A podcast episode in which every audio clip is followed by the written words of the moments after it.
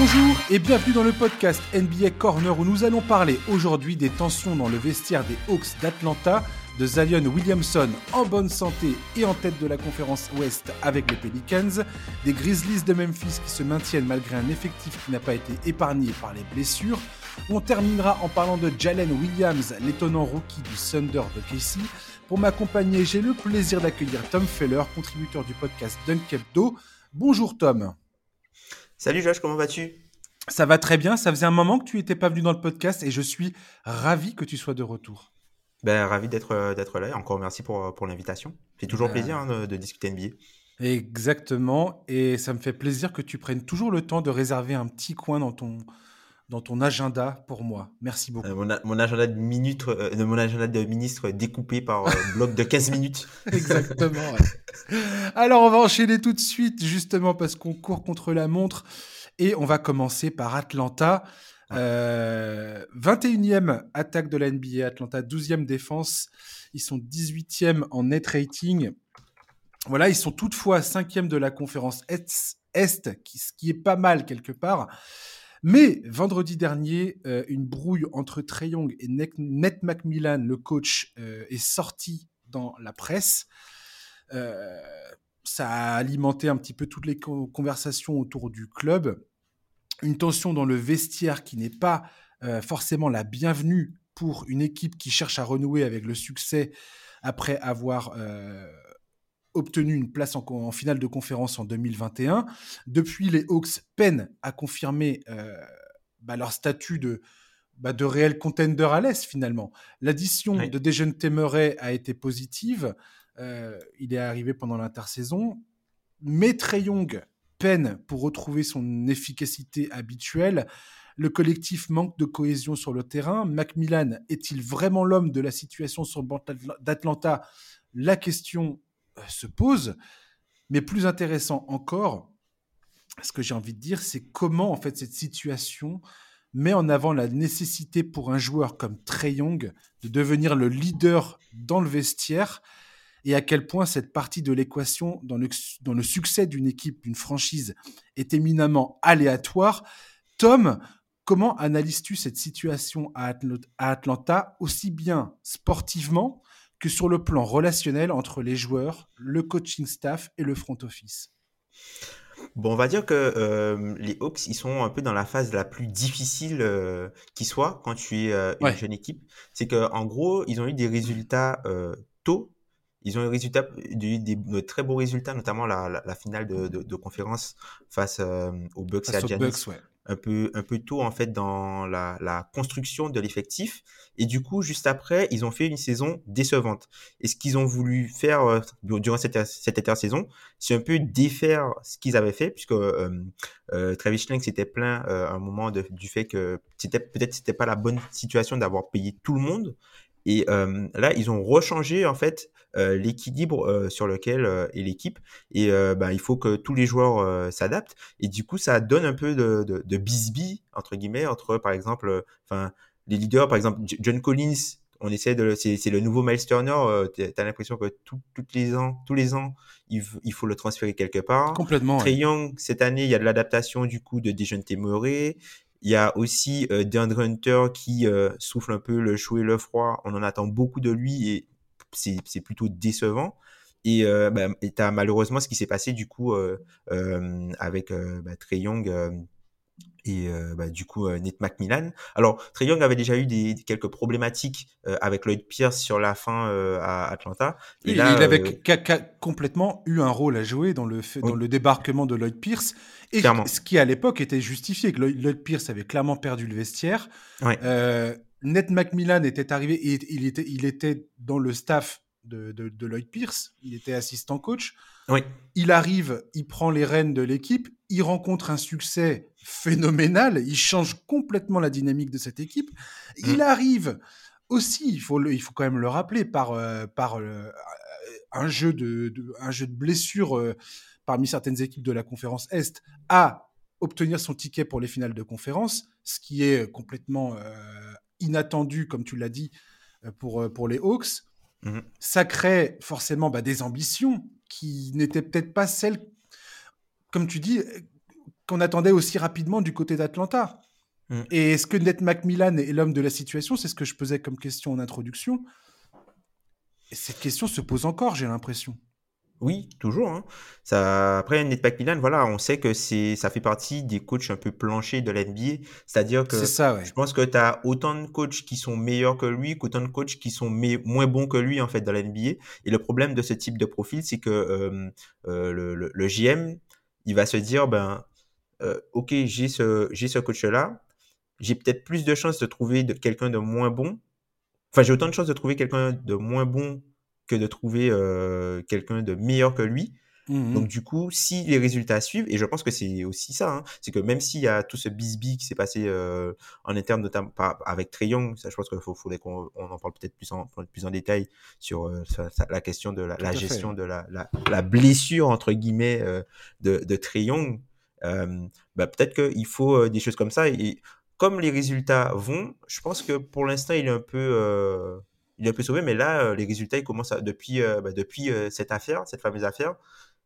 Ok, il y a, a eu la blessure de Dijon Temeré, il y a la blessure de Hunter, il y a aussi la blessure, de John Collins, mais l'équipe va plutôt dans la mauvaise direction et ça pourrait être le fusible, le fusible qui saute, tout simplement parce que tu as l'impression qu'il y a vraiment des choses, il y a une distorsion entre lui et le leader de l'équipe qui est très young aujourd'hui.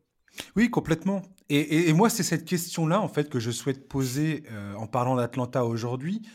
Euh, plus que les résultats euh, sportifs en tant que tels, c'est plus la question du leadership de Trey Young, finalement, qui, je, qui, je, trouve est extrêmement intéressante. Trey Young est un joueur qui a 24 ans. Et aujourd'hui, il y a énormément, comme on vient de le dire, d'ambition de, autour de lui, que ce soit lui individuellement en tant que joueur et son équipe des Hawks. On sent que Trey Young, il faut quand même, il faut quand même comprendre que voilà, Trey Young est un joueur qui a 24 ans, qui vient d'obtenir euh, un contrat colossal. Mm. C'est le visage de, la franchise. Et, ce que je trouve hyper intéressant, c'est comment il va réussir aujourd'hui à, digérer ça et à, retranscrire ça, si tu veux, en, de, en, termes de leadership dans le vestiaire auprès des autres joueurs, comment ses interactions avec le coaching staff et ses, ses interactions avec le, front office. Et je trouve que c'est quelque chose qu'on qu'on a souvent qu'on minimise un peu ou, ou, pas, enfin, sans minimiser forcément, on ne comprend pas à quel point c'est excessivement difficile pour des joueurs de stage là de d'enfiler en fait ce, costume du, du, leader en fait. Et c'est pas inné chez un joueur. Et je me demande si Trey est vraiment capable ou non de, de, jouer ce rôle-là pour Atlanta. Mm. Bah, personnellement, je pense qu'il le peut jusqu'à un certain niveau. Après, par exemple, pour revenir sur ce qui s'est passé, euh, notamment euh, par rapport à sa, sa fameuse blessure à l'épaule, moi je trouve qu'il a pas vraiment bien géré ça, puisque Tout plutôt de parler en fait euh, de, de sa réaction, enfin dans, son, dans sa conférence de presse, il était plus embêté que ce soit sorti plutôt que de la façon dont il s'était comporté. moi, c'est quelque chose qui m'a euh, qui m'a interpellé, puisque tu es censé être le leader de l'équipe, ne pas te pointer au match. Enfin, c'est pour moi, c'est pour moi, c'est vraiment un manque de respect total. C'est assez inconcevable, en fait. Tout à fait. C'est inconcevable. Et un moment dans la conférence de, de, la conférence de presse, on lui dit que ben, c'est pas normal qu'il soit, en tant que leader de l'équipe, c'est pas normal, c'est pas normal qu'il ne soit pas venu euh, au match. Il dit qu'il était blessé. Et du coup, il y a eu euh, du coup une question follow-up du, de, de, du journaliste qui l'interviewait. Il disait, mais John Collins, il avait une botte et il était quand même sur le terrain. Enfin, il était quand même au bord du terrain. C'est pas une excuse, en fait, ton, ton problème de l'époque. Tu dois te pointer. Tu es le leader de l'équipe. C'est ce, ce, dont je parle, Tom. C'est de l'attitude, en fait. Et l'attitude qu'il a démontrée euh, euh, par rapport à, ce cas, euh, sur sa bisbille avec Ned McMillan et, sa, sa, manière de gérer ça, le refus qu'il a de, de, prendre la responsabilité de, de s'être trompé. Il aurait pu dire je, me suis trompé, j'ai pas eu la bonne attitude. Voilà, c'est ça. Euh, je, je, ferai mieux la prochaine fois. Non. Voilà, je suis, je suis jeune, je peux, je vais progresser en tant que leader. Exactement. Voilà, moi le temps. Voilà, moi j'aurais préféré ça. Au lieu de ça, dire, euh, je préfère, voilà, je préfère que ce soit privé. Euh. Il s'est arc-bouté sur sa position. Il a, comme tu l'as dit, il s'est, il a semblé vexé que cette, cette histoire sorte. D'ailleurs, Ned McMillan l'a très bien dit. Il a dit logiquement, ce genre d'histoire-là ne, sort pas dans la presse. Mm. D'habitude, ça reste entre nous. Mais pour le coup, c'est un peu la saison où on se rend compte à quel point aujourd'hui, l'étanchéité entre le, domaine public et le domaine privé concernant les équipes. Quand je te dis ça, je parle, je parle également de Jordan Poole et Draymond Green, par exemple. Oui, oui, oui. Typiquement le genre d'histoire qui n'aurait, avant, ne serait pas sorti dans la presse. Euh, typiquement, et, qui là, bah, tout d'un coup, c'est aux yeux et au, au, su et au vu de tous. Bon, mm-hmm. l'attitude de Trey Young est, pour moi ce qui pose problème. Et on peut condamner cette attitude de Trey Young. On peut dire euh, ah regardez c'est mais j'ai aussi envie de me positionner dans bah, dans ses bottes à lui, dans, ses chaussures à lui. 24 ans, euh, beaucoup de beaucoup de pression, beaucoup d'attentes.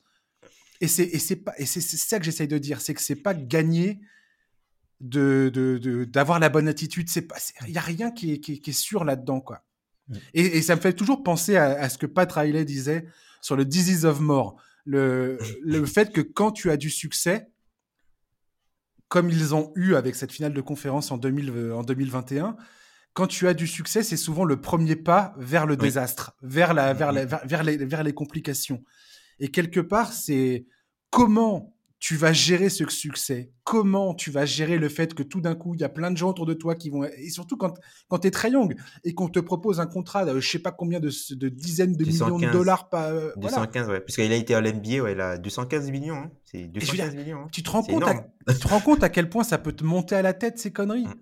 euh, Oh, t'es toujours entouré de gens qui sont là. Ah, Trey Young, tu es formidable. Oh, Trey Young, tu es magnifique. Oh, Trey Young, oh, Trey Young, oh, Trey Young, oh, Trey Young.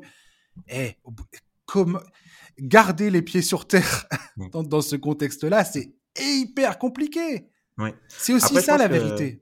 Je pense aussi que, tu vois, cette saison, il pâtit du fait de pas être aussi bon qu'il a été les saisons précédentes. Tout à fait. Tu vois, l'an dernier, il a sorti une saison vraiment euh, exceptionnelle. Vraiment, euh, si on prend euh, les, les bonnes par exemple, en reprenant son année statistique sur Clean the Glass, c'est quelqu'un qui était à 39% d'usage, de taux d'usage, et de 1.20 21 par tir tenté. Donc c'était quelqu'un qui avait un énorme volume en tant qu'initiateur offensif et euh, une efficacité qui était dans le 96e centile. En gros, il y avait que 4% des joueurs qui faisaient euh, mieux que lui. Monstrueux. C'est vraiment, voilà, c'est vraiment euh, l'élite, l'élite. Et là, en fait, quand tu regardes cette saison, ben, en tant que leader offensif, ben, Trey Young, il est un petit peu en deçà, enfin, il est très en deçà de ses standards, puisque même si euh, son, son taux d'usage a euh, un peu euh, baissé, notamment avec l'arrivée de, de, de Murray, de, de, passé de 39 à, à 38%, mais là, au, nombre, au point par tir tenté, tu vois, il est à 1.07 par tir tenté. Il, est dans le 42e centile. Ça veut dire qu'il y a, 40, il y a 58% des joueurs qui font mieux que lui. Tout à fait. Donc là, tu vois, là, je pense que dans le, dans le côté leadership, si sur le terrain, Triong, il donne pas l'exemple, ben ça va être un petit peu, on, va, on, va plus difficilement en fait lui, lui passer euh, des caprices, tu vois, entre guillemets. Complètement, complètement. Et moi, j'aimerais bien savoir effectivement si Ned McMillan va être celui qui va payer les pots cassés quelque part. Et mm. est-ce que c'est une mauvaise chose ou pas Tu vois, Ned McMillan, c'est un coach je pense que les Hawks peuvent euh, clairement lui serrer la main en lui disant merci de nous avoir sorti de, enfin tu vois, de, il, a, il a eu des résultats clairement, mais, comme tu le disais tout à l'heure, est-ce que c'est le coach qui va t'emmener au-delà? Est-ce que, est, que tu as raison de rester avec ce coach-là qui potentiellement n'est pas le coach qui, qui te permettra justement de passer le cap nécessaire? Je n'en sais rien. Je pense que non. Je pense que non. Moi non plus, je pense pas. Malheureusement, je pense que non.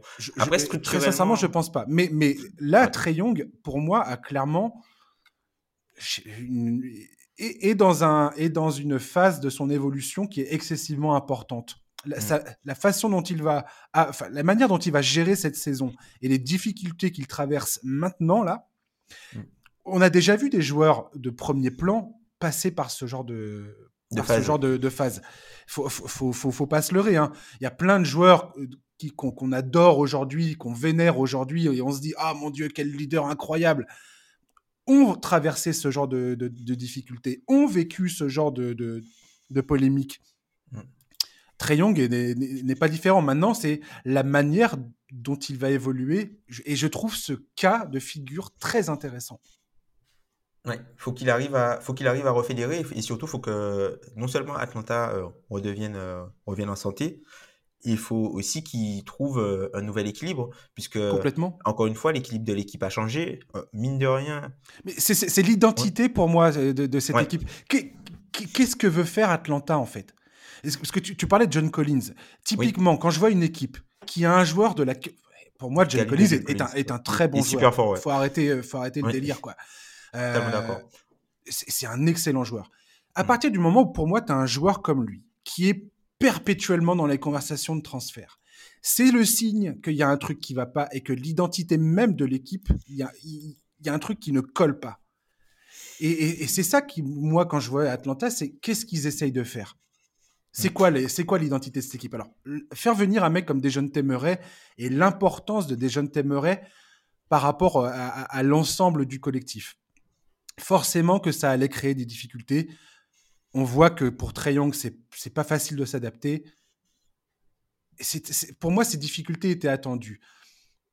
Là, ce qui, ce qui me dérange, c'est voilà, que quand tu as, cette relation entre ton franchise player et ton coach qui ne, qui ne colle plus et qui est, qui est, qui est source de, de, bah, de, de déséquilibre dans le vestiaire, là, ça, en fait, tout ça, ça vient faire capoter l'ensemble, en fait, et ce que tu essaies de construire. C'est ça que je trouve dommage.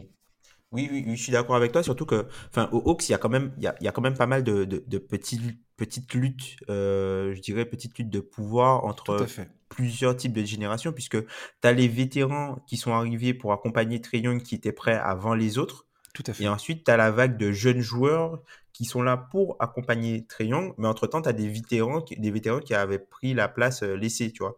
Et, et euh, tu vois, par exemple, les pertes de, de euh, et, et, Gallinari, c'est très important en fait pour l'attaque de, la façon dont, dont, les Hawks s'attaquaient. Tout, simplement parce que ce sont des joueurs qui écartaient le terrain, qui tiraient à trois points, qui étaient des menaces de loin et qui, euh, notamment dans le cadre de, de, Gallinari, quand il était là, pouvait jouer un post-up, pouvait euh, gérer une attaque seul, et, un peu comme ça quoi.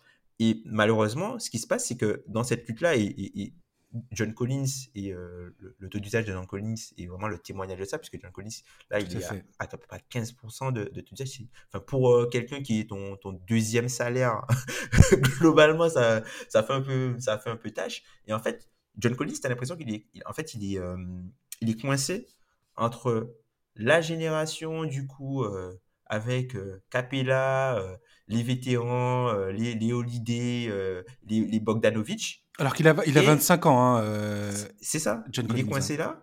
Et entre-temps, tu as la nouvelle génération avec les Okongu, les AJ Griffin, les, Jalen Johnson aussi qui ont besoin de minutes. Et euh, la problématique qu'il y a, c'est que comme tu vois et tu t'aperçois qu'il y a potentiellement un plafond de verre avec cette équipe-là actuellement, ben, tu vas te dire, et notamment dans le, cadre de la fanbase d'Atlanta, on a un plafond de verre avec nos vétérans, il faut faire jouer les jeunes pour voir s'ils peuvent pas devenir meilleurs que les vétérans. Et le problème, c'est que bah, John Collins, au lieu de faire partie, pour moi, de, de, de, la classe des jeunes, il est limite dans la classe des vétérans. Et euh, bah, du coup, son rôle est euh, minoré pour euh, pouvoir faire des, des, tests en fait sur, sur d'autres joueurs. quoi. Et c'est un, un, peu dommage. Et malheureusement, ça, va le pousser vers la, la, sortie. Et c'est un peu le, le théorème Tobias Harris, en fait. C'est-à-dire que ce qui gêne, c'est pas ce qui gêne, c'est pas euh, le joueur en lui-même, puisque le mmh. joueur en lui-même, il a des qualités et des choses. Ce qui gêne, c'est le contrat qu'il touche pour ce qu'on lui demande de faire et le rôle qu'il a dans l'équipe. Voilà, pour, pour, le rôle euh, qui est le sien au sein de l'équipe. Alors que j'aimerais quand même rappeler au passage que John Collins a quand même prouvé en playoff, dans les moments les plus tendus qui soient, qu'il était présent. Qu'il était quelqu'un sur qui tu pouvais compter. Je veux dire, il y a un moment, je suis bien, ok, ok pour développer les jeunes, ok pour dire ouais, on a des jeunes talents, tout ça, machin. Ok, il y a pas de problème. Un mec comme John Collins, qui a 25 ans, donc qui est même pas dans son prime, qui a déjà prouvé en playoff qu'il était capable de, rendre, de répondre présent et de prendre ses responsabilités sur le terrain, je veux dire, je dis pas que ça fait de lui un intouchable. Je dis juste que y a, tu réfléchis quand même, euh, tu réfléchis quand même à deux fois avant de t'en séparer d'un mec comme ça. Mm. Mm. Il y, a plein de joueurs qui, qui sont. J'ai vu trop de joueurs dans, dans, dans, dans, ma carrière de fan qui sont magnifiques en saison régulière et qui s'écroulent totalement en playoff. Tu as des joueurs comme ça, tu peux pas compter sur eux en playoff. Mm. Quand as pour moi, un mec comme John Collins, il a, il a, prouvé, il a prouvé ça. Et, et, et être capable de, de, d'être quelqu'un sur qui tu peux compter en playoff, c'est quand même une qualité dont tu te sépares pas comme ça. Très, mm. enfin, moi, je m'en séparerais pas facilement d'un mec comme John Collins, clairement. Quoi. Mais tu as raison, il, est, il, est, payé, il est potentiellement payé beaucoup trop cher par rapport à la manière dont il est utilisé. Voilà, oui, mais par, par rapport au rôle, mais par rapport aussi à la manière dont il est utilisé. Et c'est pour ça que la question de Ned McMillan, encore une fois, revient. Est-ce que mm. Ned McMillan est le gars qui est capable de d'articuler correctement cet effectif? Je suis pas sûr. Oui. Parce que, tu vois, après, encore une fois, pour la problématique John Collins, si tu prends le, le, le, le gros trio d'intérieur en fait, des Hawks, tu auras John Collins, Okongu et Capella. Mm-hmm. Là où John Collins a été intéressant, notamment en playoff, c'est qu'il pouvait euh, jouer quelques minutes au poste 5. Exactement. La problématique, c'est que ça, maintenant, les, les, minutes au poste 5 quand Capella n'est pas là, c'est Okongu qui prend toutes les minutes en vrai. Tout à parce que tu as la notion de développement et à part là, parce qu'il n'y a personne qui peut jouer, euh, enfin, il y a, y, a, y a, très peu de, de, personnes sur la rotation au poste 4, mais le, le duo, par exemple, Okongu-Capella n'est jamais utilisé. Donc, en gros, c'est soit John Collins, ses minutes au poste 5, ben, il y en a plus.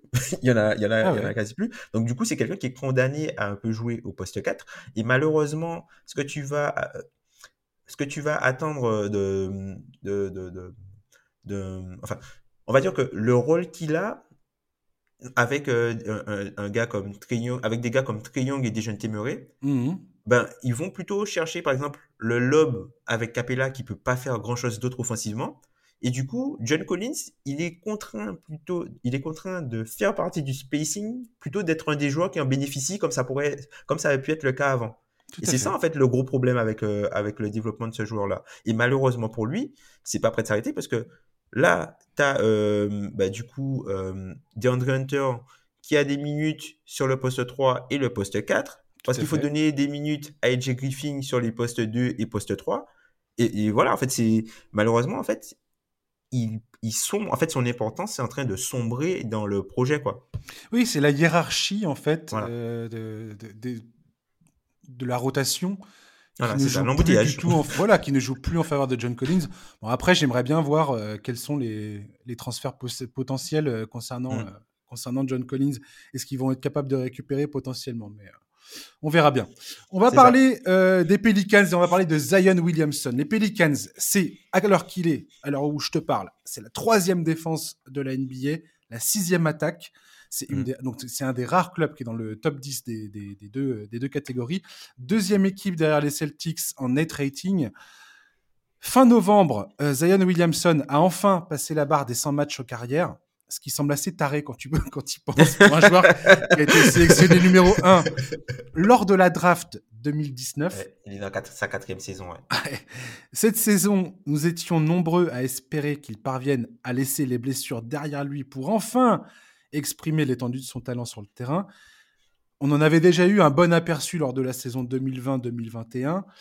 Et là, depuis le lancement de la saison, un Zion en forme, malgré quelques rencontres manquées par-ci par-là. J'ai envie de te dire, Tom, qu'il est au rendez-vous. Là, les Pelicans sont premiers de la conférence Ouest, en grande partie grâce à lui. Il montre une domination assez incroyable. je, on va en parler tout à l'heure peut-être, mais je repense à ce match face à Toronto où il m'a, il m'a bluffé totalement. Je pense que ce match-là, pour moi, est vraiment le, le, le, le, parfait exemple de à quel point ce mec est un problème pour les défenses bah, Surtout pour Toronto. Surtout pour Toronto, ça a été un gros problème. Eux qui basent un peu euh, bah, et, bah, leur, défense sur euh, on peut tout switcher, on a tous les gars sur le profil, sauf que là, la force et la rapidité euh, a battu la switchabilité pour le coup. Exact. Et puis quand tu as un mec comme Anunobi qui est quand même un monstre défensif. Qui se fait bouger, ouais. Ben, il peut rien faire du tout. Et mm-hmm. défensivement, c'est là où Sayon m'impressionne le plus pour l'instant cette saison, c'est que c'est pas du tout euh, l'espèce de plot que ça a été un moment euh, dans sa carrière, où c'était vraiment un, un, un, minus défensif. Et aujourd'hui, c'est c'est plus le cas. En tout cas, pour l'instant, c'est pas le cas. Tom, quelles étaient tes attentes concernant Zion à début de saison et, qu'est-ce que tu penses de ce que sont en train de devenir les Pelicans potentiellement aujourd'hui? Ben, moi, je pense que, euh, enfin, euh, Zion, euh, j'en attendais qu'il soit au moins, qu'il soit au niveau All-Star puisque c'est quelqu'un qu'on a quitté, qui était pour moi qui était quasiment au niveau euh, All NBA. Hein. enfin, ce qu'il avait montré lors de sa deuxième saison dans la ligue, c'était invraisemblable et c'était c'était du jamais vu pour ce type de joueur là. Donc moi je m'attendais à le revoir à un niveau All-Star et là il est littéralement à un niveau All NBA Zion. Donc il faut voir s'il peut jouer et peut enchaîner tous les matchs puisque quand même sa deuxième saison il a joué plus de 70 matchs. Hein. C'est juste que, voilà, c'est ça, il a joué plus de 70 matchs sur sa deuxième saison. C'est juste que la première, il n'en a, pas, joué beaucoup, et la troisième, il n'en a pas joué beaucoup. Donc, à voir s'il va tenir, euh, s'il va tenir le rythme. Moi, je trouve que, enfin, Zion, que ce soit visuellement, que ce soit dans les chiffres, il a une, une euh, l'impression que c'est facile, en fait, pour lui, ce qu'il fait. Et euh, limite qu'il est indéfendable parce que il a le combo puissance, rapidité, vitesse et force qui fait que à partir du moment où il arrive à, euh, si tu arrives, si tu es hors de position et tu arrives pas à anticiper son déplacement, et ça arrive, euh, ça, c'est arrivé souvent, notamment euh, face à des défenseurs, on va pas dire des défenseurs de compensation, c'est-à-dire que qui pensent, euh, qui sont pas forcément bien positionnés et qui se disent, ok, je vais compenser avec mes capacités athlétiques. Par exemple, tu vois, je pense à, je pense à, Bagley et même Stewart, hein, notamment sur le, le, match face à Détroit. Ben, sauf que Zion, il va tellement vite que euh, quand tu es hors de position, c'est trop tard. C'est trop tard. Exactement. quand tu es c'est trop tard. Et il est déjà au cercle et il a une, une capacité et une volonté à chaque fois à aller euh, punir les adversaires dans la raquette et punir ses mismatchs qui est invraisemblable. Et euh, moi, la peur que j'avais en début de saison, c'est qu'en fait, que qu'on ait un fort Zion, mais que ce Zion-là soit un peu bridé par le fait que comme Zion c'est un, intérieur et que le ballon aux Pelicans il est souvent dans les mains de CJ McCollum ou de Brandon Ingram, ben qu'on ne puisse pas avoir en fait euh, euh, Zion utilisé euh, assez pour peser fortement offensivement sur la défense adverse, puisqu'on sait que c'est une équipe qui, quand elle joue historiquement avec CJ McCollum et Brandon Ingram, va prendre beaucoup de mid-range et qui aura peu de gravité et d'attaques qui, vont se, finir vers le cercle. Et là, en fait, la chance qu'ils ont euh, à peu près, si on peut appeler ça chance, les Pelicans, c'est qu'ils n'ont jamais vraiment eu la configuration des trois ensemble. Non, du coup, c'est arrivé très peu de fois. Ça fonctionne, sauf que quand tu as les trois, ça cafouille un petit peu, même s'il y a eu euh, un gros match en début de saison où les trois étaient là. Mais en tout cas, moi, moi je suis un, peu dans l'attente de voir euh, ce qui va se passer pour eux, mais c'est clairement, euh, les Pelicans se placent clairement comme une équipe du futur, notamment parce qu'ils sont déjà bons aujourd'hui. Ils semblent avoir un joueur qui est une superstar et qui pourrait potentiellement euh, être All-NBA à la fin de l'année et qu'ils ont les assets pour faire des mouvements si jamais il y a des ajustements à faire à la mi-saison. Sur les quatre derniers matchs, Zion tourne à plus de 27 points en moyenne, quasiment 10 rebonds, plus de 6 passes, 2 interceptions et quasiment 2, 2 contre. Tout ça en shootant avec un pourcentage de réussite à plus de 64%. C'est absolument terrifiant. Hum, hum, hum. Et je parlais du match contre Toronto tout à l'heure avec Oji Anunobi, donc qui est, on va dire, potentiellement un joueur que tu peux considérer comme idéal pour défendre sur un mec comme Zion, c'est-à-dire qu'il est puissant et rapide. Et ben, quand tu le vois, il rebondit sur Zion Williamson comme s'il n'existait pas, en fait. Tu as un autre match qui m'a beaucoup marqué concernant Zion Williamson, c'est le match face à Denver, où tu as un gars comme Aaron Gordon. Pareil. Ben taille, rapidité. Le gars, c'est une armoire. Rien quoi. Rien à faire. Rien à faire. ils peuvent rien faire, en fait. En fait, Zion Williamson était un problème insoluble. Parce que si tu essaies de, si de mettre quelqu'un qui est vraiment physiquement assez fort pour, le, pour, le, pour euh, matcher sa puissance, il ne sera jamais assez rapide pour rester en face de lui. Et mmh. si tu as quelqu'un qui est assez rapide pour rester en face de lui, il ne sera pas assez puissant pour, euh, pour encaisser les chocs euh, infligés par Zion. Mmh. Et, comme tu dis, c'est effectivement une bonne chose. Enfin, je, ne me félicite pas du fait que ni Ingram ni McCollum aient pu être avec euh, Zion sur le terrain. Je pense que c'est un des gros points de, de travail pour Willie Green aujourd'hui concernant cette équipe. Et s'ils veulent vraiment faire du bruit en playoff, mais je trouve que c'est une bonne chose dans le sens où ça permet d'installer Zion Williamson dans un espèce de confort, on va dire, sur le terrain, de retrouver des sensations. Mmh on le voit également défensivement, il a une énergie qui, qui, avant il n'avait, enfin qu'avant il n'avait pas, je trouve. Là, tu vois, même tu vois Trey Murphy ou tous disent, il, il, défend comme un enragé parfois sur le terrain, quoi. C'est, mmh. ça fait plaisir à voir parce qu'il a vraiment travaillé là-dessus. Et, et, je trouve que dans l'optique où un moment ou un autre, j'espère pour eux, ils auront leurs 5 au complet, ça permettra, je trouve, à, à Willy Green de, de, mieux justement gérer euh, la distribution des, des, ballons et qui tient la balle. Parce qu'on avait vu dans la saison 2020-2021 le point Zion, le Zion qui tient la balle et qui remonte la balle et qui, qui, gère un petit peu le, la distribution, enfin du moins qui, qui est le point d'attaque de, de, de l'attaque des Pelicans. Mmh. Et, j'ai hâte de voir comment Willy Green va se dépatouiller avec ça entre McCollum, Ingram, qui eux aussi ont besoin de la balle dans les mains, et Zion qui, bah, on le voit, apporte énormément à ce niveau-là, quoi, dans la création. Il est capable de créer, c'est ça qui est assez, assez terrifiant, quoi. Mmh. Après, le, truc avec le point Zion, c'est que je pense que le point Zion, ça va un peu euh, gonfler ses statistiques, mais je pense que sur la durée, c'est pas quelque chose de viable, puisque euh, euh, non, mais c'est une super option à avoir. Oui, oui, oui, clairement, clairement, en playoff, c'est quelque chose, c'est quelque chose qu'il faut avoir puisque voilà, Zion, c'est pas une menace aussi de loin. Et le fait que lui ait la balle en main, ça veut dire que tu peux jouer avec autour de lui que des joueurs qui shootent. C'est si, ça. Par exemple, ton, si ton, ton, le seul, ton, ton seul joueur qui ne shoot pas, c'est ton ball handler, ben, les problématiques de spacing sont bien différentes que si tu as un joueur qui ne shoot pas, mais qui, qui n'a pas la balle en main. Donc c'est vrai que ça peut, ça peut créer des opportunités. Après, je trouve que Zion, il a, il a, il a quand même, ok, il fait les efforts, il se bat, mais je trouve qu'il a, il a quand même une grosse marge de, position, de, de, progression euh, défensivement. Tu vois, par exemple. En termes de compréhension, je trouve, de lecture, de lecture du jeu, non? Oui. Oui, sur la lecture du jeu et sur la lecture le placement. Du jeu et, le placement et un peu les efforts. Tu vois, par exemple, sur les switches, de temps en temps, je trouve qu'il fait pas le, travail d'identification de, de switch et qu'il laisse les switches C'est vrai. Euh, ça, c'est quelque chose, je pense, qui arrive un peu dans, dans la ligue. Parfois, pour revenir en transition, c'est pas le premier, c'est pas celui qui court le plus vite, on va dire ça comme ça. Non, mais il a fait beaucoup d'efforts justement sur ce point-là. Est-ce que il y a, y, y a, un moment, il y a un moment euh, au tout début de sa carrière, enfin pour les peu de matchs où il jouait, euh, c'était un peu effrayant parce qu'il était, euh, bah, tu sentais que physiquement c'était soit, soit il était trop fatigué, il avait pas l'énergie nécessaire, soit je sais pas ce qui se passait, mais euh, tu avais des images de lui défensivement sur les replis défensifs ou sur mmh l'effort de, son engagement défensif. C'était gênant. C'était très gênant à regarder.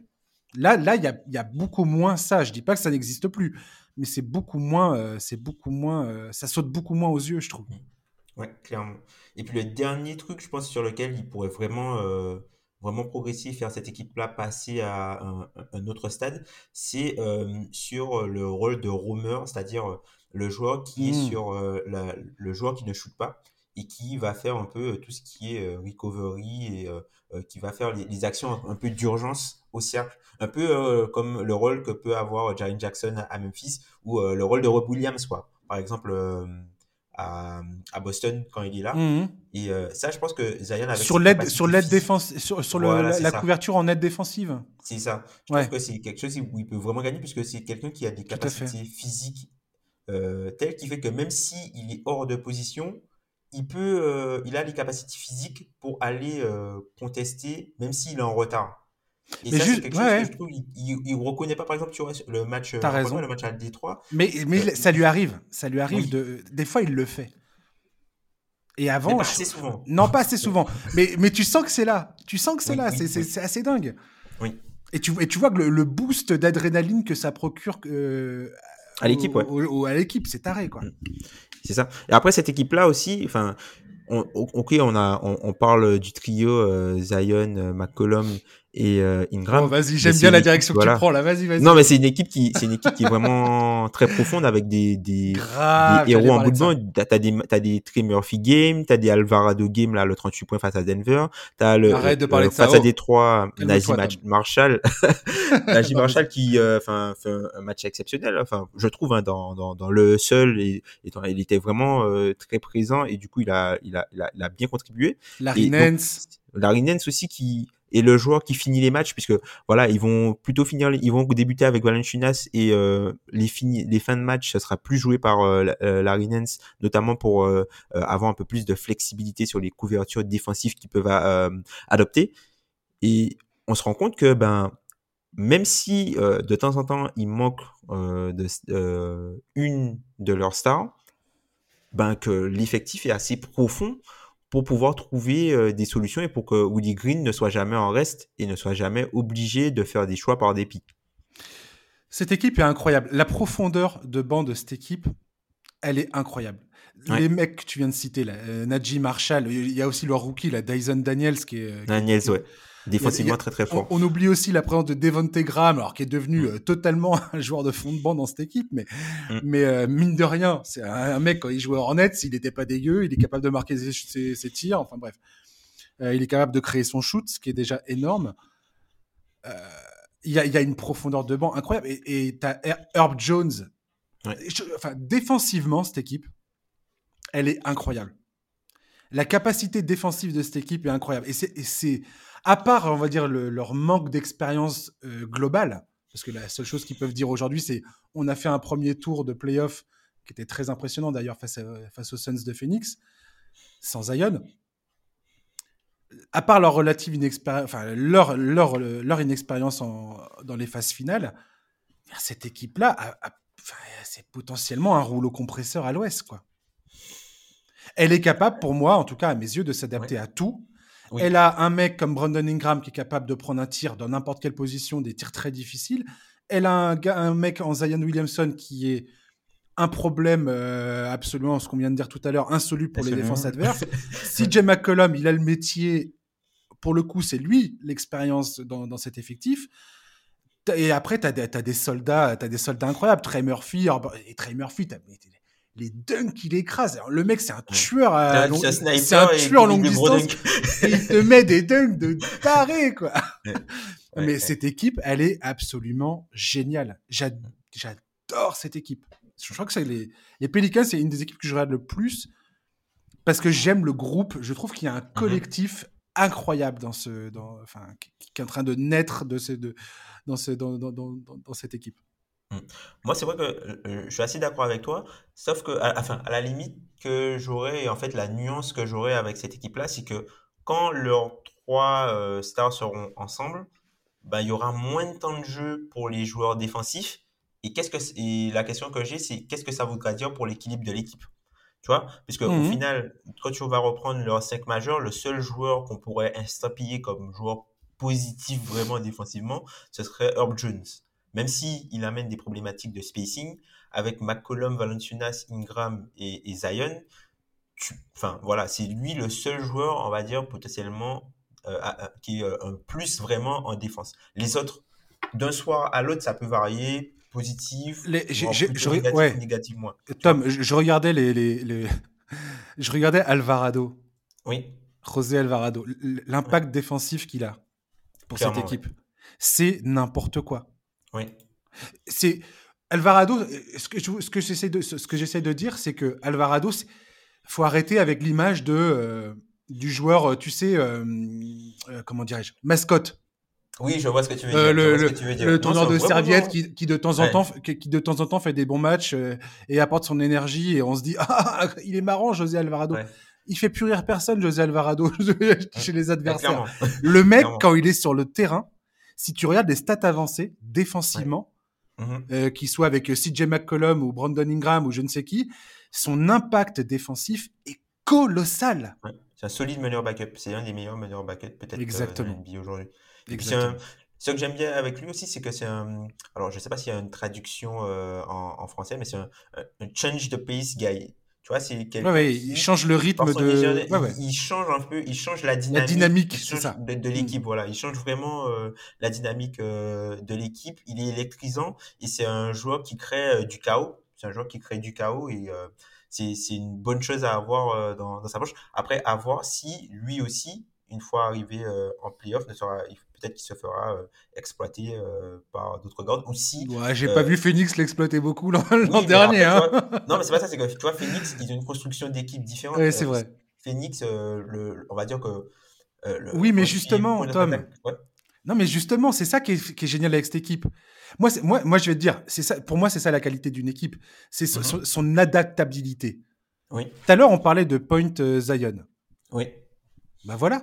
Je veux dire, les Pelicans peuvent aligner euh, un 5 majeur avec euh, Williamson, Ingram, Trey Murphy, Herbert Jones et euh, Najee Marshall, si tu veux. Mhm.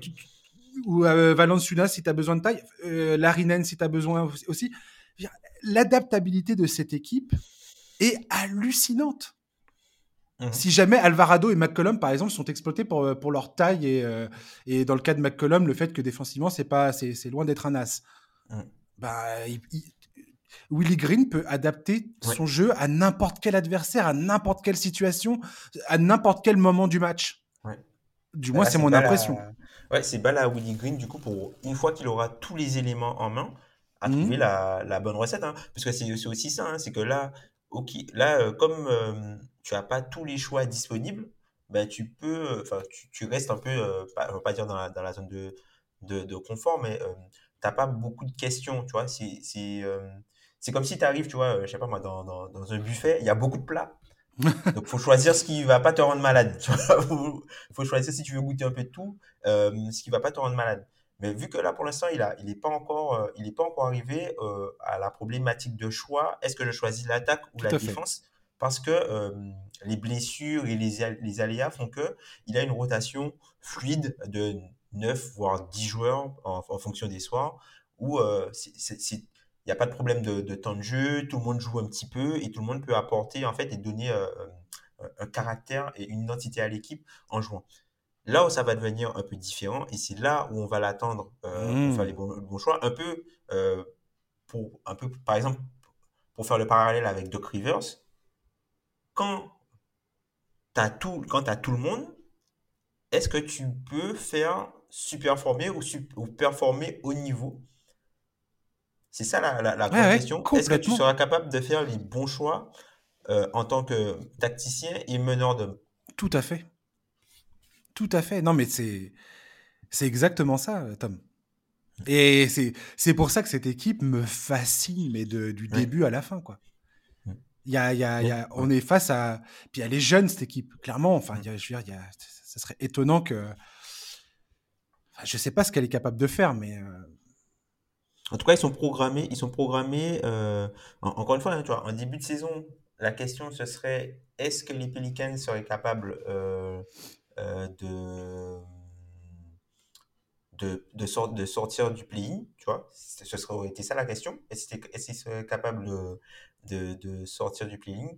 Là, c'est plutôt est-ce qu'ils sont pas capables au final d'aller chercher l'avantage du terrain? Et pas en tant que quatrième, quoi. Ah ouais, bah, attends, moi je vais dire, je, ah, je, je, m'emballe peut-être beaucoup trop et on ressortira la bande euh, au mois de, mois d'avril prochain euh, ou, euh, mai, ou, mai, prochain. Mais pour moi aujourd'hui les Pelicans, quand je vois l'état de la conférence Ouest, je me dis est-ce que les Pelicans peuvent décemment attaquer une finale de conférence quoi? Ah ouais, ah, ouais, ah ouais, carrément. ah ouais. Ah, moi je, suis, ah, moi je suis carrément là-dessus. Ouais. Ok, ok, je comprends. Ok. Je, je, alors, parlons de, parlons de, On, va parler, on va parler de Memphis. Euh, si tu si tu veux bien parce que c'est comme ça ça, ça doit nous permettre de rebondir là-dessus justement. Parce que Memphis c'est un cas intéressant. Memphis voilà une équipe qui a fait une campagne de playoff hyper intéressante clairement une équipe d'avenir clairement une équipe où quand tu regardes l'effectif tu te dis ces gens-là sont partis pour dominer un moment vont dominer un moment ou un autre la conférence Ouest si tout se passe bien ah oui, tiens, j'ai oublié de dire, les Pelicans, ils ont le pic de draft des Lakers. Eh oui. Euh, à la prochaine draft. David Griffin a fait un boulot de dingue, de dingue. Je suis désolé, mais c'est une équipe. Cette équipe, franchement, elle est, elle est folle. Bref, les, Grizzlies. Parlons des Grizzlies, qui est ton, ton équipe de cœur. Mhm. Elle n'a pas été épargnée euh, par les blessures depuis le début de la saison. Tu as Jaren Jackson Jr. qui a manqué euh, euh, plus de la moitié des matchs. Desmond Bain, deuxième meilleur score de l'équipe, qui, qui vient de prolonger son absence là pour une entorse au gros doigt de pied ou je sais pas quoi. C'est ça. Euh, T'as plein de joueurs hyper importants qui ont manqué des matchs. Et pourtant, l'équipe, elle est là, tout en haut de la conférence Ouest. Jamorent confirme son statut de franchise player incontesté, il n'y a pas de problème. Dylan Brooks, il a des pourcentages au tir qui, paraissent dégueulasses, mais le mec, il est primordial dans, cette équipe et dans son identité, j'ai envie de te dire. Oui, clairement. Euh, voilà. Et tu as cette, cette, politique du next man up, le, voilà, le, prochain joueur qui est debout, tu, prends la place. Tyus Jones, on parlait de tout à l'heure d'Alvarado étant, étant, étant potentiellement un des meilleurs meneurs remplaçants. Je pense que Tyus Jones, c'est peut-être le mec à la palme aujourd'hui. Brandon Clark, tu sais très bien mon amour pour Brandon Clark, j'adore ce, mec-là. Pour moi, Sandy Aldama, c'est une révélation. Mm, et puis, mm, tu as mm. les John Conchart, tu as même euh, ce, gars-là, le, meneur rookie, euh, Kennedy Chandler, face à Miami, le mec qui te fait une performance, tu es là, mais c'est qui ce gars? C'est qui? What? Second tour euh, de la dernière draft. Elle est incroyable, cette équipe. Pour le coup, Memphis, tu, ce serait plus légitime de se dire tiens, est-ce que eux, ils peuvent clairement pas euh, attacher, attaquer une, finale de conférence? J'ai envie de te dire, étant donné la conférence Ouest aujourd'hui, quelles sont pour toi les certitudes que tu as dans, la conférence Ouest? On va commencer comme ça cette discussion sur Memphis. Qui pour toi, Tom, aujourd'hui, où tu, où tu vois cette équipe et tu te dis eux, c'est clairement euh, top 4 conférence ouest et potentiellement, euh, potentiellement finale de conférence? Qui? Phoenix. Ouais. Pour moi, Phoenix, ils seront là. Pour moi, Phoenix, ils sont euh, clairement sur régime. Ah, tu trouves? Je, je trouve. Le truc, c'est que Phoenix, tu vois, ils ont, ils ont pas eu. ils ont quand même. Tu vois, il y a des roster spots chez eux qui sont pas encore utilisés, qui vont, je pense, être utilisés après la trade deadline, tu vois. Elle m'inspire pas du tout confiance. Ok. Pas du tout. Ok. Non, vas-y, Phoenix, mais c'est intéressant. J'ai sûrement tort de minimiser le, la force de Phoenix, mais, mais je sais pas. Vas-y. Phoenix, Memphis, Memphis, bien sûr. Denver. Denver.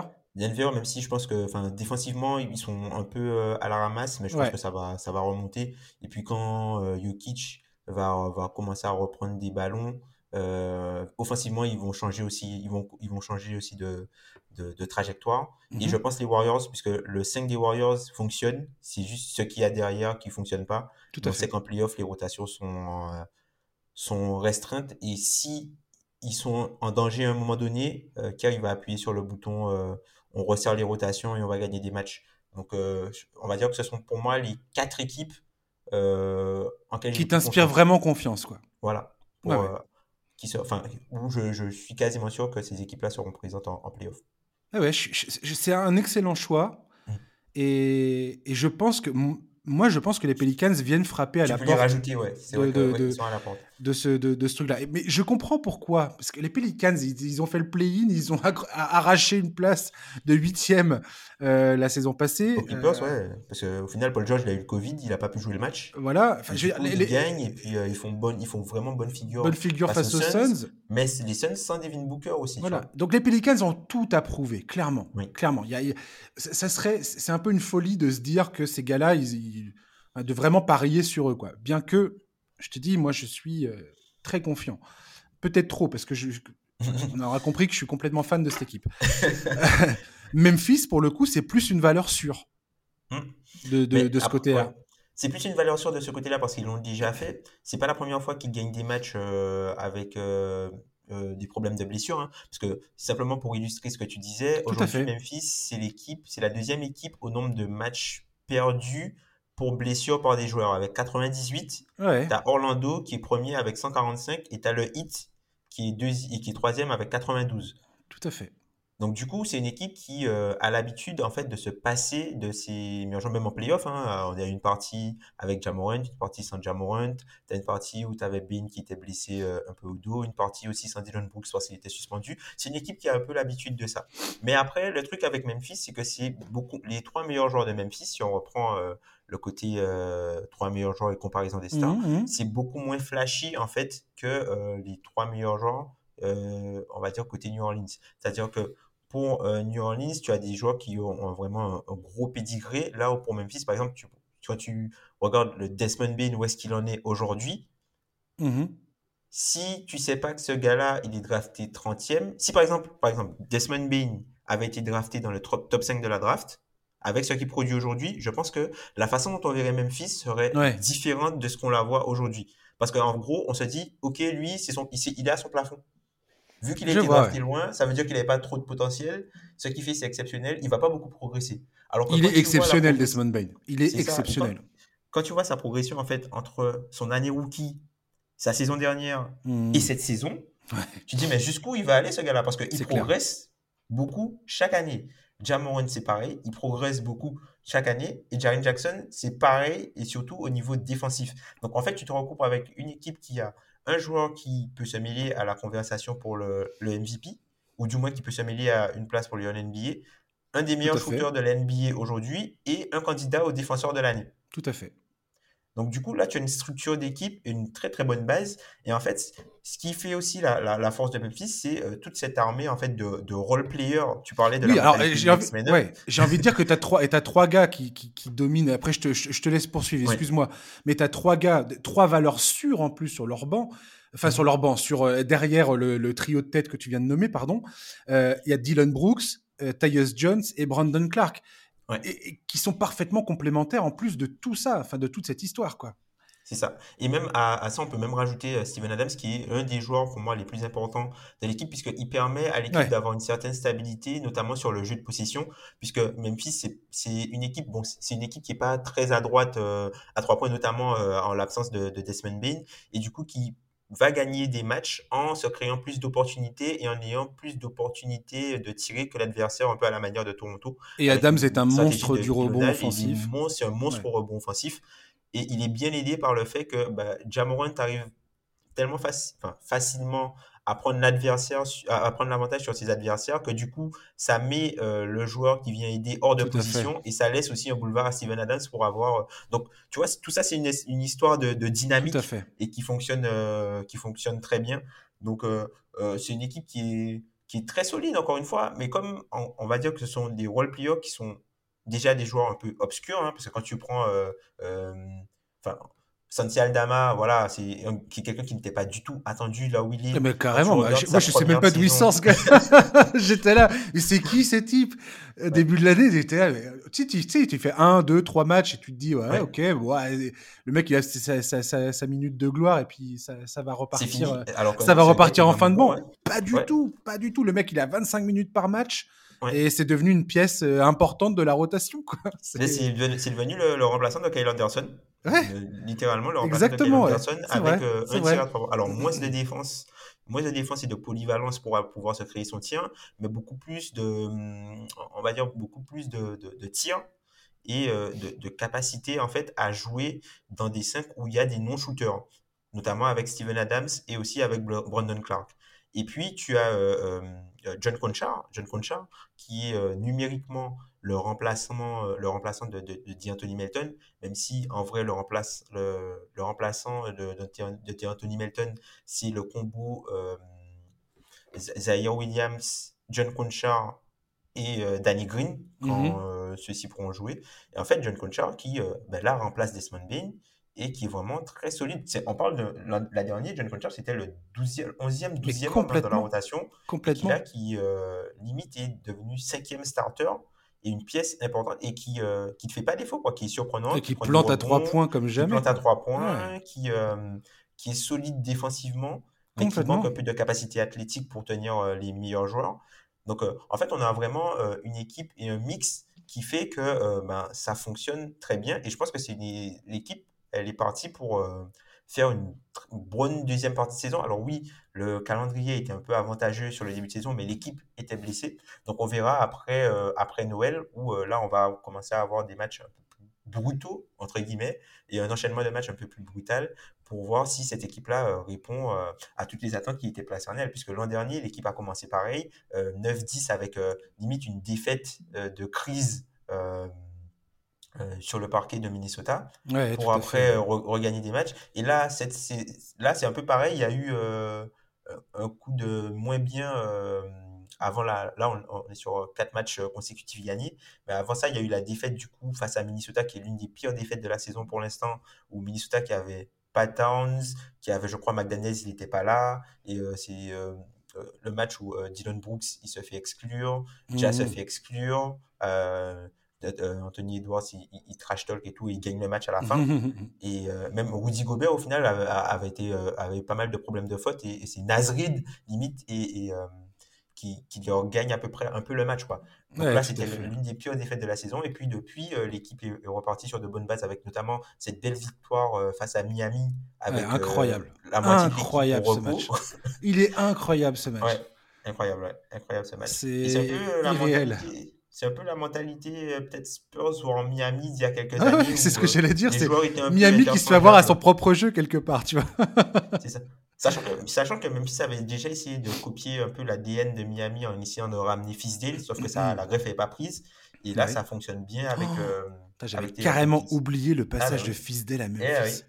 Eh oui, eh oui, oui. Ça m'a fait, ça fait quelque chose quand tu as dit ce nom-là. J'étais là, c'est vrai, putain, la vache. Desmond, Bain revient dans combien de temps? Dans un mois, c'est ça, maintenant? Ouais, oh c'est chiant. J'ai hâte de le revoir. C'est un peu chiant, mais bon, après, euh, c'est ça, hein, vaut mieux, les trucs euh, aux orteils comme ça, euh, vaut mieux attendre au maximum et qu'ils reviennent et qu'il n'ait pas de Parce que c'est des trucs, c'est un peu chronique. Hein. Et c'est ce qu'on vient de qu'on vient de dire, c'est que Memphis, ça joue, ça joue le. Là, maintenant, leur ambition, elle est en playoff. Elle est pas. Il faut que tout le monde arrive en, forme en playoff. L'ambition de Memphis, c'est pas le play-in. Ah ouais, ouais, clairement. C'est arriver en santé euh, en playoff et puis euh, permettre à ces joueurs-là de permettre aux, joueurs de, prendre de l'expérience. Hein. Parce que généralement, c'est ce qui se passe, hein, et on peut faire le parallèle avec les Pelicans par rapport à ça. Pour qu'une équipe soit surperforme ou soit euh, réalise des résultats un peu surprenants par rapport à ce qui est attendu, généralement, tu vas te baser sur des équipes qui sont plutôt jeunes et qui ont euh, un nombre de joueurs importants qui peuvent potentiellement passer un cap. Tout à fait. Et c'est ce qui se passe euh, avec ces deux équipes-là. Tu as pas mal de joueurs qui passent un cap. Complètement, ouais. Du, coup, ça change un peu le plafond de l'équipe. Le moment où euh, Memphis va avoir son effectif au complet, enfin, ou proche d'être au complet, je ne sais pas si si ça arrivera, j'espère pour eux tout du moins. Mm. Mais euh, le moment où ça arrive, euh, on peut être sûr qu'il va y avoir une poussée euh, de Memphis. Le coup d'à c'est très drôle d'ailleurs, ce coup d'à coup de Zion, Jamorant, potentiel qui est en train de se. Enfin, si c'est ça, franchement, moi ça va, ça je vais, je vais adorer cette histoire. Je, je, suis fan de ces, de ces deux équipes, je suis fan de ces deux joueurs et et ça peut être très très sympa. on va je sais pas si on peut vraiment parler de rivalité, mais je crois, enfin je crois. Oh, je crois pas. Ils sont, ils, sont ultra euh, potes les, les deux. Ils hein. sont potes, ils étaient en AEU ensemble, mais parmi les fans, les deux fanbases, en tout cas aux États-Unis, il y a une espèce de rivalité où, euh, en gros, euh, sur les, depuis la, en fait, de la, hmm. depuis la draft de, de Zion, Memphis a toujours été meilleur que les Pelicans, malgré des noms plus renflants au niveau des Pelicans. Les Pelicans, en dehors de cette année, ils ont toujours un peu déçu quand tu voyais les noms qui composaient le roster et le, résultat en, fin d'année. Et en gros, euh, du côté de la fanbase Memphis, de Memphis, euh, notamment aux États-Unis, euh, on se dit, que en gros, que Memphis est l'équipe que les Pelicans veulent être ou que ESPN croit que les Pelicans sont. Tu sais quoi, euh, Tom? S'il y a une confrontation en demi-finale de conf entre Memphis et, les, Pelicans, je, je vais perdre la raison. Je vais, je vais perdre la tête. je, je, je, suis prêt à donner beaucoup d'argent pour euh, voir ça. C'est mon, mon rêve de voir cette, cette, cette, cette, cette confrontation en playoff. Si on peut avoir ça et on peut avoir un, Dallas, euh, Dallas Denver aussi, euh, ça, ça, peut être intéressant aussi, hein, tout ça. Ouais, ouais, carrément. J'en ai rien à péter du reste. Là, maintenant, tout de suite, on est quoi? On est le combien? On est le, le 9 décembre 2022. Je veux voir un Pelicans Grizzlies en playoff. Je veux ça ce serait le plus beau cadeau de Noël, mais c'est voilà, les playoffs se jouent pas Noël. On verra bien. on va terminer le podcast. Ah ouais, espérons-le. Euh, on va terminer le podcast rapidement. Je voulais juste faire un petit clin d'œil à Jalen Williams, l'espèce de gars qui ressemble à un Jackson 5 qui joue au OKC Thunder, 12e choix de la dernière draft. Euh, et je Je suis en, en, fascination totale sur ce joueur. J'adore ce type. Il vient de, il a remporté là le titre de rookie du mois de la conférence Ouest. il est quand même passé devant des gars comme Jabari Smith, Tyree Eason, Keegan Murray et Jaden Sharp qui font des très très bonnes saisons. Euh, Jabari Smith c'est un peu plus récent, mais euh, mais voilà. Et, euh, et j'adore ce joueur. J'ai regardé ce match face aux Spurs où il a complètement explosé, 27 points, euh, des passes décisives. le gars le gars a une vision du jeu incroyable. Comme j'aime bien le dire dans ce podcast, Jalen Williams est un joueur qui pue le basket, clairement. J'adore sa façon de jouer, j'adore sa façon de se déplacer, j'adore l'intelligence de jeu de ce joueur-là. Et voilà, je, regarde, je regarde le Thunder parce que j'adore euh, Che Gilgius Alexander. Et je suis ravi de, le voir compter à ses côtés un mec de la, de la trempe de Jalen Williams. J'adore ce joueur et je voulais juste le dire. Voilà. Et Tom, si tu as quelque chose à dire par rapport à Jalen Williams bah, c'est un joueur euh, que je trouve très solide, Jalen Williams de, Santa Clara. Et puis petit shout-out à, du coup Alan Guillou euh, qui était avec nous sur euh, le podcast NCAP 2, qui est maintenant dans le coaching staff du coup de Santa Clara. Donc franchement, c'est un joueur qui est vraiment solide, c'est un joueur très moderne au final, vraiment dans l'ADN des joueurs de Casey.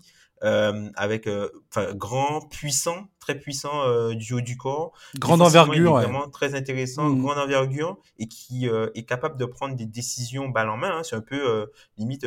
des fois, il a des moments où il évolue peut-être un peu comme limite un meneur backup. Hein, Complètement, mais il, est il est bluffant. Il, est bluffant.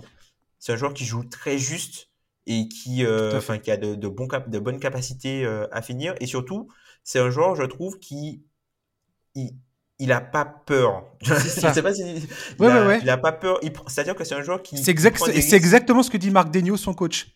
Il a ah pas bah, peur et il ne, il ne se laisse pas ni dominer par ses succès hmm. ni par ses échecs. il, dit, il, est, il, est, d'une, il est d'une constance incroyable euh, mentalement. Il a 21 ans, c'était un des rookies les, c'est un, des rookies les plus vieux de, de, de la classe de, de, cette classe de draft. Mm donc c'est peut-être cette maturité. Mais voilà, 21 ans, et gars, euh, il a une maturité malgré tout qui, reste, euh, qui reste incroyable. Quoi. Pardon, je te laisse finir. il a un super QI, euh, il a un super QI basket, puisque c'est un joueur qui, bon, c'est pas forcément un, grand, un grand shooter, mais qui sait, tu vois, couper au panier au bon moment. Et je trouve qu'il est intéressant avec la balle, et il est aussi intéressant sans la balle. Tout à il fait. a une, belle vision du jeu, il exécute pas mal de, de bonnes passes sur la fin. Les, il a, il a un peu toute la panoplie sur pick and roll, tu vois, euh, la bounce pass, euh, la petite passe euh, à côté pour décaler le joueur dans le coin. Enfin, franchement, c'est un gars qui est super. Et ce que je trouve intéressant aussi avec la façon dont OKC joue, c'est que grâce à ce type de joueurs-là, en mm-hmm. fait, OKC peuvent gagner pas mal de temps, notamment sur entre la prise du rebond et le déclenchement de l'attaque. Donc c'est une équipe qui peut aller, qui peut rentrer en fait très vite euh, en, en, position offensive, puisque si tu as euh, par exemple Guidi qui est euh, plutôt, plutôt, grand aussi, et en fait tous les joueurs de Kessie sont capables de passer, dribbler, alors peut-être pas shooter, mais sont capables de passer et de, de, dribbler. Donc du coup, ce qui permet notamment sur les rebonds, quand ils ont les rebonds, de pousser très vite en fait la transition et de démarrer une attaque avec un mismatch, peu importe ce qu'il est quoi. Ouais, complètement. Alors après, pour mettre un peu le haut sur Jalen Williams, j'ai bien conscience hein, que euh, les stats avancées sont, sont cruelles avec lui. Oui, oui. Mais, mais c'est un rookie. Donc, euh, j'en tiendrai jamais à rigueur à un mec qui, qui, a mis ses pieds dans la ligue depuis même pas deux mois. Quoi. Mais, euh, mais, mais je trouve que en termes de promesses, en termes de, de maturité, en termes d'intelligence de jeu, c'est typiquement le joueur, le profil de joueur que j'adore. Oui, oui, oui, oui, C'est un joueur qui a un, feeling pour le, le, le, basketball, tu vois, la façon de jouer, mmh. que euh, voilà, je suis, je suis, j'aime beaucoup. C'est un de mes coups de cœur. Un joueur séduisant. C'est un, ouais, c'est un joueur euh, qui, c'est un joueur qui est séduisant et encore une fois, tu vois, c'est un joueur qui est pris un peu loin, enfin un peu loin. il est pris, euh, tu vois, quand tu, enfin, quand tu regardes globalement cette draft, c'est ça. Mais quand tu regardes, tu vois, cette draft, globalement, il y a, enfin, il y a peut-être trois gars, trois, quatre gars, grand max, qui font un meilleur début de saison que lui, hmm. globalement, depuis qu'il a du temps de jeu. Au final, bah, le fait d'être rookie du mois, c'est pas, c'est pas rien, quoi. Enfin, je veux dire, en face, c'est Bénédicte Mathurin qui a eu le prix pour la conférence Est, qui est clairement dans la course du rookie de l'année avec euh, Paolo Banquero. Avec Banquero, euh, bon, je pense que ça se joue entre ces deux gars-là, mais le fait que mm. Jalen Williams, qui est un gars dont je sais pas, je, pense pas que tout quelqu'un pariait sur le fait que ce gars-là explose comme il le fait aujourd'hui, quoi. Mm. Alors imagine cette équipe-là avec Chet. J'ai hâte, j'ai hâte, j'ai hâte de voir ça. Chet qui a été d'ailleurs euh, qui est repassé sur le billard là pour sa blessure au mm. pied, mais euh, j'espère vraiment que, que... pour Checky Juice Alexander, j'espère vraiment que le Thunder va va vraiment euh, concrétiser les choses quoi. Il y a un moment empiler les pics de draft, ça va ça va ça va deux minutes, mais faut, faut faire quelque chose quoi. Et là je trouve cette, là cette saison pour le coup, c'est ce que j'étais intéressé de voir ça du côté du Thunder. J'attendais de voir si il allait avoir cette de plus en plus cette construction d'identité euh, en termes d'équipe, en termes de, collectif sur le terrain. Et je trouve qu'on commence à, à, voir poindre quelque chose qui ressemble à, une identité de jeu. Et ça me plaît beaucoup. Hum, hum, hum. Après, c'est vrai que ça, c'est la, patte d'Ignol aussi. Hein. on n'en parle pas beaucoup, mais c'est un, un, coach euh, très solide, vraiment euh, axé sur la défense, puisque dès qu'il a les, les moyens, enfin, quand l'équipe joue, en tout cas, c'est l'une des, des forces de cette équipe du Thunder, c'est la défense. Et le, gros problème de cette équipe-là, c'est notamment le, le, tir, le tir et le 3 points. C'est une équipe qui s'en, crée, mais qui n'en met pas beaucoup. Donc, euh, à voir avec l'évolution des joueurs et le type de profil qui seront choisis, mais en tout cas, euh, euh, d'un point de vue base, c'est, enfin, il y a, y a, déjà euh, une, une, une, une, physiologie déjà qui est recherchée au, au, moment de la draft. Et tu sens que c'est euh, une équipe qui est pas très loin au final de. En fait, il leur manque pas grand chose hein, pour. Complètement. Ah, parce que après, l'objectif de, encore une fois, l'objectif de Kessie, c'est de sauter le milieu. C'est-à-dire, c'est de ne pas. Euh, on va pas dire de bouler les étapes, c'est que Kessie, ils veulent aller en playoff pour passer directement en tour. Complètement. Donc, c'est la stratégie qu'ils ont choisi de, de, choisir. Et pour l'instant, on va dire qu'elle est plutôt bien déployée, puisqu'ils ont des valeurs sûres, ils ont des pics de draft, mais ils ont aussi des jeunes joueurs qui ont un plafond euh, assez haut, quoi, avec pas mal de mmh. potentiel. Donc, euh. Après, on sait très bien que l'expérience en playoff est, euh, est primordiale. Et, et, je terminerai ce podcast en citant notamment un joueur qui, qui, je trouve, mériterait. Je pense que je vais en parler beaucoup plus longuement parce que mérite vraiment d'avoir son segment euh, à lui tout seul, c'est Jason Tatum et Jalen Brown, enfin ce, duo-là quelque part. Je trouve leur parcours euh, hyper intéressant parce que ce sont deux joueurs qui très tôt dans leur carrière ont été en playoff, ont joué des séries ultra compétitives, notamment face à mhm. LeBron James et, à Cleveland. Ils n'ont jamais raté les playoffs hein, d'ailleurs. Hein. Non, non, je crois pas. ils n'ont jamais raté les playoffs, ces gars-là. Euh, et Jason Tatum, a toi, on, on parlait de, on parlait de, comment dirais-je, de Trey Young et tout ça tout à l'heure. Jason Tatum, il a 24 ans. Il a déjà des. Enfin, ça, s'est passé la saison dernière. Mais lui et Jalen Brown, de cette expérience qu'ils ont eue quand même très vite dans leur, dans, leur, dès leur début, ont réussi à, quelque part à, concrétiser tout ça, tu vois, et à mhm. prendre possession à la fois de leur talent et de leur responsabilité vis-à-vis de leur statut dans, leur, dans, leur, dans leur franchise. Et, à cet âge-là, c'est quand même euh, un coup de chapeau monstrueux, quoi. Parce ah. que à 24 ans, faire ce que Tatum fait et, et prendre euh, les, responsabilités comme il le fait euh, au, enfin, au sein des Celtics, c'est, c'est, ça force le respect, moi, je trouve. Ouais. Clairement, clairement. Et puis ça montre aussi que c'est aussi un modèle viable en fait, que tu n'es pas obligé de repartir euh, du bas et après attendre, récupérer des vétérans. Il y a plusieurs façons de construire un, NBA et que ce qui change, c'est euh, ce qui va changer, c'est la marge d'erreur que tu as en fait quand tu euh, choisis une, une stratégie où tu vas à la, à la draft peu de fois et la notion de chance si tu repars sans des tours de draft des, équipes adverses et tu dois compter que, que sur tes tours de draft. Ouais, ouais, et il y a aussi le, cette idée du baptême du feu. Je veux dire, moi, depuis que je suis, depuis que je suis la NBA, j'ai rarement vu des équipes qui arrivent euh, et, et, et ça marche, euh, et ça marche, quoi. Quand bien même tu as, une compilation de talents et tout ça. C'est pour ça que les Pelicans, clairement, je vois pas les Pelicans euh, gagner le titre. Parce que je, crois véritablement, peut-être qu'un jour un club me fera mentir, hein, mais je crois véritablement que le baptême du feu est, quelque chose qui se, qui se vérifie à chaque fois en NBA. Tu dois passer par des désillusions, tu dois connaître des défaites amères, tu dois connaître, tu dois te, retrouver face à un adversaire qui te, pète en deux, qui te casse les jambes, qui te casse ta volonté et, et c'est parce que tu seras, tu seras en capacité de te relever, et c'est comment tu vas faire pour te relever, et comment tu vas, comment tu vas affronter cette adversité. C'est là que qu'est la réponse, en fait. Et là, tu, je sais pas que Boston. D'ailleurs, Tatum a dit très récemment euh, où il, il, entend que tout le monde est là. Ah oui, Boston, ils sont incroyables, c'est génial, tout ça. Et il dit tout ce qu'on fait maintenant, tout le succès qu'on a maintenant, on peut dire, ah, vous avez une, attaque historique, euh, c'est génial, vous êtes les grands favoris, blablabla. Bla, bla, bla, Il dit, tant qu'on gagne pas le titre, tout ça ne vaut rien. Oui. Il a raison.